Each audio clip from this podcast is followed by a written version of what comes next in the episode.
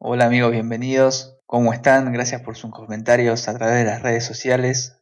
Me, pone muy contento que les haya servido cada, frase, cada palabra, cada versículo. Eh, y bueno, como pudieron ver en el, en el episodio anterior, el sonido cambió considerablemente, la calidad de audio y, toda la composición en sí, y eso es gracias a un amigo, un hermano de la fe, Fito Romo.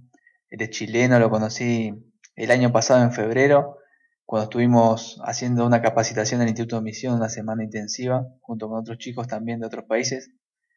Así que una bendición poder tenerlo con nosotros. La verdad que es un trabajo de mucha calidad, pudieron verlo. Él hoy está sirviendo en su iglesia en la parte de adoración, también en el área técnica. Y bueno, Dios puso en su corazón eh, sumarse a este proyecto, así que buenísimo. Él se encarga de corregir y masterizar el audio. Hoy quiero hablar con ustedes acerca de Génesis 22 y vamos a hablar de cuando Dios probó a Abraham.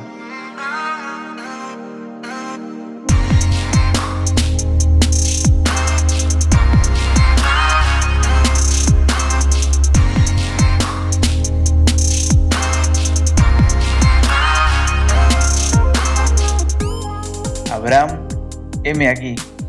Dijo, toma tu hijo, tu único, a quien amas, y vete a tierra de Moriah y ofrécelo allí en holocausto sobre uno de los montes que yo te diré. Qué, qué situación, ¿no? Y vemos a Abraham que se, él dice que se levanta muy de mañana y parte con su hijo y dos siervos, y toma todo lo necesario para la tarea, camino de tres días hasta el lugar que Dios le iba a señalar, ¿no? Eh, no sé si conocen la historia, pero Abraham y su esposa eran muy, muy avanzados en edad, eran ya personas grandes, ¿no? Y tenían muchas ganas de tener un hijo. Abraham tiene a Ismael, luego a, Isaac, el hijo de la promesa, ¿no? Y Dios había declarado palabras sobre Isaac, que iban a ser benditas todas las naciones, ¿no? Toda su descendencia. Pero qué conflicto tan grande puede alguien experimentar al tener que entregar a, algo que tanto había deseado, algo que tanto había soñado, anhelado, ¿no? Esta persona iba a entregar a su hijo, que habían esperado por mucho tiempo. No sé si te ha tocado esperar algo durante mucho tiempo y, cómo te pondrías si Dios te dice, bueno, ahora renuncia a esto. Yo recuerdo cuando conocí a Jesús y, estaba súper contento de ser parte de cualquier actividad que la iglesia hiciera. Si había que ir a arreglar una plaza, yo iba. Si, iba, si iban al hospital, iba. A todas partes yo quería estar. Y me acuerdo que por los horarios laborales no podía estar y yo oraba y le pedía tiempo al Señor. O sea, el tiempo era algo muy escaso en, mi vida cuando yo conocí a Jesús. Y Dios responde pidiéndome que yo me meta a estudiar, que me meta a una carrera universitaria. Claramente era todo lo contrario a lo que yo estaba pidiendo porque yo quería más tiempo libre. Pero Dios me dice que lo poco tiempo que me quedaba, que lo invierta en una carrera. Y hoy he cosechado la verdad el tiempo que invertí en esa carrera de una manera sobrenatural.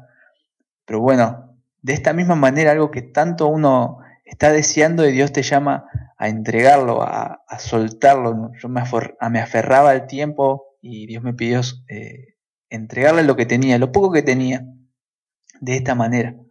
Me llamó a sumar una actividad que, en realidad restaría tiempo, no lo sumaría. Yo no entendía en ese momento, la verdad. Y es lo que nos pasa a todos, ¿no? A veces no, no entendemos qué es lo que Dios quiere hacer cuando nos pide estas cosas y nos parece que es injusto y que no, no está haciendo las cosas como deberían ser según nuestra manera de pensar. Pero ¿qué estaría sintiendo Abraham mientras caminaba con, su hijo al lado sabiendo que moriría? O sea, lo tenía al lado, pero ya lo podía dar por muerto porque sabía que, que tenía que entregarlo. Incluso Isaac cargaba la leña, y al igual que Jesús cargaba los elementos de su propia muerte. Todos conocemos la historia y sabemos cómo terminó. El ángel de, de Jehová dice que lo detiene y le dice, Abraham, no levantes tu mano contra Isaac porque ahora conozco que que eres fiel, que no has rehusado ni, tu hijo.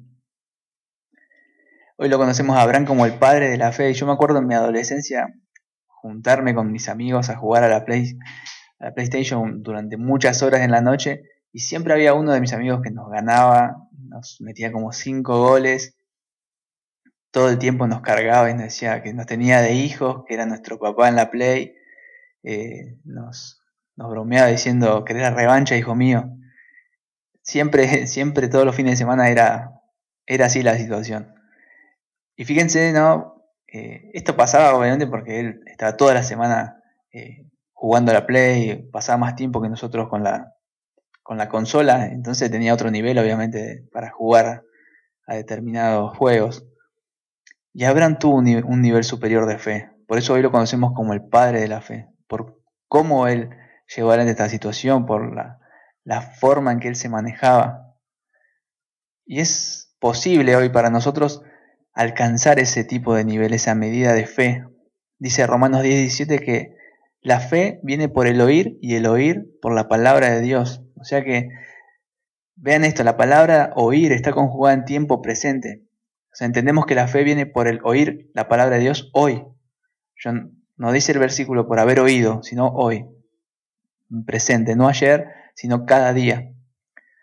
Dios habló a Abraham y le dijo, entrégalo. Y él obedeció.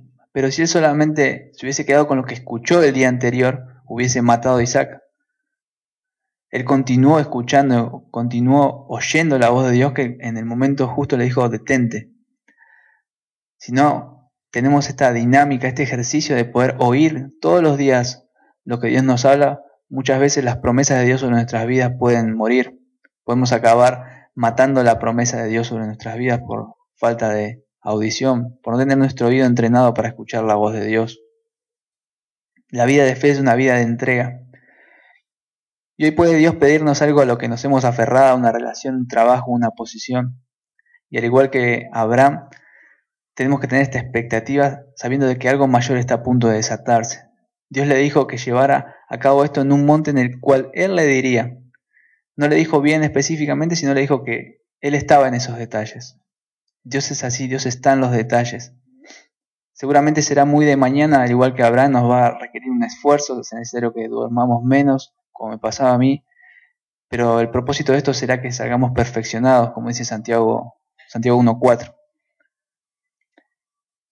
Quiero que puedas reconocernos la importancia de escuchar la voz de Dios todos los días y también decirte que así como vimos caer a Satanás por su desobediencia, hoy entendemos que la medida de tu obediencia es directamente proporcional a la bendición que está disponible para tu vida. Querido amigo, quiero dejarte esto en este día y si este contenido es de bendición para vos, te animo a que lo puedas compartir, que puedas eh, eh, pasárselo a tus amigos y que puedan también crecer en la fe, así como hizo Abraham, y también crecer en la obediencia. Te mando un fuerte abrazo, que Dios te bendiga.